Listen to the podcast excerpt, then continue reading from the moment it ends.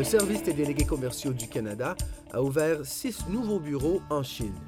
À partir de maintenant, les entreprises canadiennes peuvent bénéficier de partenariats élargis en matière de commerce, d'investissement et d'innovation, en plus de profiter d'une expertise locale sur place. Les bureaux comptent des experts en expansion des entreprises qui entretiennent des liens étroits dans chacune des villes concernées. Les entreprises canadiennes auraient donc avantage à mettre la Chine au premier plan de leur stratégie si ce n'est pas déjà fait. Ici Michael Mancini, rédacteur en chef de Canada Export, le magazine en ligne officiel du Service des délégués commerciaux du Canada. Aujourd'hui, nous nous intéressons à Qingdao, ville d'origine de la bière Tsingtao de renommée mondiale. En fait, il existe un lien étroit entre la bière Tsingtao et le Canada. Vous découvrirez pourquoi dans quelques instants. Bien sûr, la ville de Qingdao est bien plus qu'une productrice de bière. Selon mon prochain invité, Qingdao est un excellent endroit pour les entreprises canadiennes. Laissons-le nous expliquer pourquoi. Je suis au téléphone avec Martin Charon, délégué commercial principal à l'ambassade du Canada à Beijing. Merci Martin de m'accorder cette entrevue. Je vous en prie. Alors, Martin, dites-moi quelles sont les trois principales raisons pour lesquelles les entreprises canadiennes devraient faire des affaires à Qingdao? Qingdao est une ville grouillante de vie qui compte à peu près 8 millions d'habitants, et c'est la métropole du Shandong, une grande province de l'Est de la Chine qui a une population de 92 millions. De plus, l'économie de Qingdao est bien diversifiée. Elle englobe les secteurs primaires de l'agriculture et des pêches, le secteur industriel, y compris l'industrie lourde et les nouvelles technologies, de même que le secteur des services. Qingdao possède le deuxième port de commerce en Chine. Elle est donc bien reliée au reste de la Chine et à son arrière-pays. Les entreprises canadiennes ont donc trois bonnes raisons de s'intéresser à Qingdao.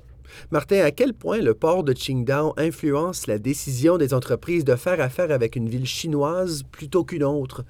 Qu'est-ce que cela signifie pour les entreprises canadiennes? Cela signifie que si on veut faire entrer ces produits en Chine, on a ici de bonnes installations pour les transporter sur la terre ferme, les entreposer et les décharger. Et comme c'est un grand port pour l'ensemble de la Chine, il y a aussi de bons réseaux ferroviaires et routiers. Alors le fait d'avoir un bureau, un agent ou un distributeur à Qingdao signifie que vos produits peuvent atteindre assez facilement une grande partie de la Chine. Le secteur industriel est présent à Qingdao, entre autres l'industrie lourde, les industries pétrochimiques, la construction d'automobiles et le matériel roulant. Nous pouvons noter par exemple que le plus gros investissement canadien en Chine est l'usine de Bombardier à Qingdao qui fabrique des wagons et des voitures de métro et les vend dans toute la Chine. Il y a aussi une forte capacité de transformation des aliments, parce que le Shandong est une province agricole. Alors on y trouve aussi des installations de transformation de graines oléagineuses et de pois. Pour revenir à votre introduction, le Canada vend aussi beaucoup d'orges de brasserie pour la fabrication de la bière Tsingtao. De plus, c'est une très belle ville, située sur la côte, où il y a beaucoup d'infrastructures modernes, de nouvelles constructions, et nous constatons par le fait même un besoin en matériaux de construction et en services d'architecture. L'industrie canadienne du bois déploie des efforts pour encourager l'utilisation de bois canadien dans la construction résidentielle pour la réhabilitation de petits immeubles d'habitation. Pour les projets d'aménagement paysager, il faut essayer d'amener les gens à accepter le bois. Et c'est bien... C'est une des plus belles villes de Chine. Par exemple, les autorités veulent intégrer le bois dans les projets d'aménagement paysager, les parcs et les projets publics. Qingdao a la réputation d'être une ville verte. Les autorités travaillent fort pour conserver cette réputation et faire ressortir les efforts que déploie la Chine pour moderniser son infrastructure publique et ses transports afin qu'ils soient les plus verts possibles.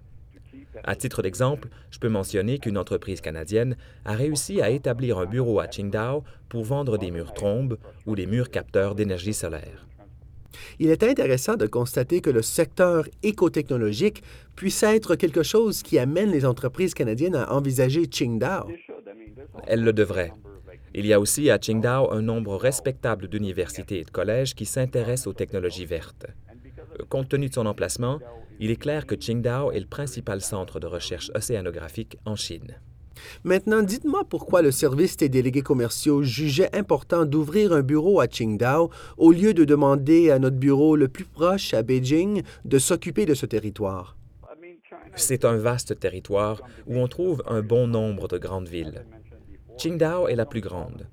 D'autre part, je pense que notre présence à Qingdao représente un lieu privilégié où nous pouvons aider les entreprises canadiennes à aller explorer les débouchés sur ce vaste territoire très prometteur.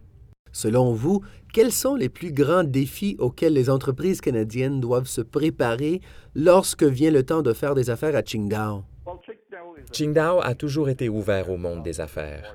Dans ce contexte, elle subit beaucoup d'influence de l'étranger puisqu'il s'agit d'un port situé tout près du Japon et de la Corée. À Qingdao, une chose est sûre, c'est qu'il y a beaucoup d'investissements japonais et coréens.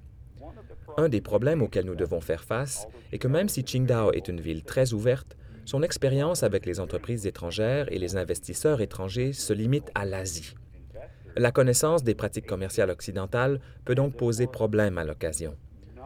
Les autorités essaient de rendre la ville accueillante pour tous les investisseurs et cherchent à réduire autant que possible les formalités administratives, mais les étrangers sont toujours identifiés comme tels à Qingdao, puisque la majorité des investisseurs et des gens d'affaires sont asiatiques. Pouvez-vous me donner un exemple de pratique occidentale particulière avec laquelle les gens de Qingdao pourraient ne pas être familiers ou ne pas savoir comment interpréter?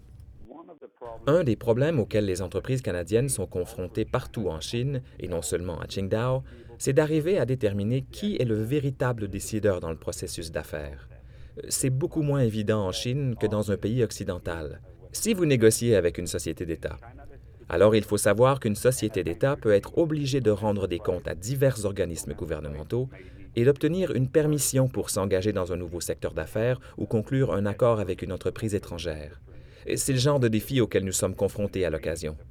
Les délégués commerciaux affectés en Chine peuvent vous aider à trouver la bonne formule, la bonne personne et enfin vous aider à conclure un marché. Ceci dit, Qingdao est une ville de moyenne envergure. Est-ce que cela signifie qu'il y a moins de concurrence et donc qu'une entreprise canadienne aurait plus de facilité à se démarquer dans cette ville que dans un grand centre comme Shanghai? Qingdao s'ouvre de plus en plus aux entreprises étrangères. D'ailleurs, nous voyons beaucoup d'investisseurs et de gens d'affaires étrangers sur place.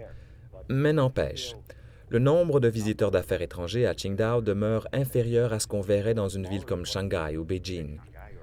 Ce genre de visiteur recevra donc davantage d'attention, se fera remarquer plus facilement les autorités locales restent très accueillantes à l'égard des visiteurs d'affaires étrangers. Elles sont donc beaucoup plus aptes ou disposées à se manifester et à faire davantage pour veiller à ce qu'ils soient à l'aise et à ce qu'ils aient la capacité de faire des affaires sur place. C'est un des principaux avantages d'être dans une ville de moindre taille. Il faut toutefois relativiser l'idée de moindre taille, car comme je l'ai déjà mentionné, Qingdao a une population de 8 millions d'habitants. Alors, Martin, je suis sûr que vous pouvez maintenant vous attendre à recevoir de nombreux appels d'entreprises canadiennes, du moins nous l'espérons. Que devrait-il faire maintenant? Qui devrait-il appeler? Notre nouveau bureau de Qingdao a embauché un type qui s'appelle Peter Hu. On peut trouver les coordonnées du bureau sur le site web des délégués commerciaux à déléguéscommerciaux.gc.ca Chine. Notre bureau de Beijing apporte tout son soutien au nouveau bureau de Qingdao. Nous collaborons étroitement et le genre d'expertise que nous pouvons fournir depuis l'ambassade de Beijing aidera Peter à fournir des services aux gens d'affaires du Canada à Qingdao. C'est parfait, Martin. Merci beaucoup de m'avoir accordé votre temps. C'est un plaisir de parler avec vous ce soir.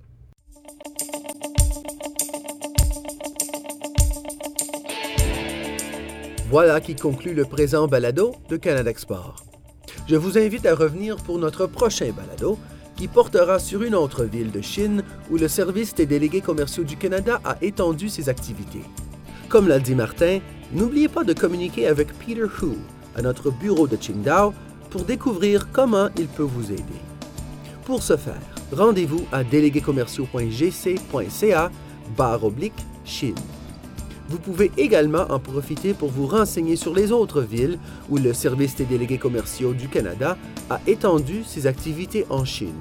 Je vous recommande aussi de communiquer avec un de nos 18 bureaux régionaux au Canada qui pourra vous aider à évaluer votre état de préparation à l'exportation. Encore une fois, consultez le site déléguéscommerciaux.gc.ca barre oblique Chine pour obtenir de l'information. Ici Michael Mancini qui vous dit à bientôt.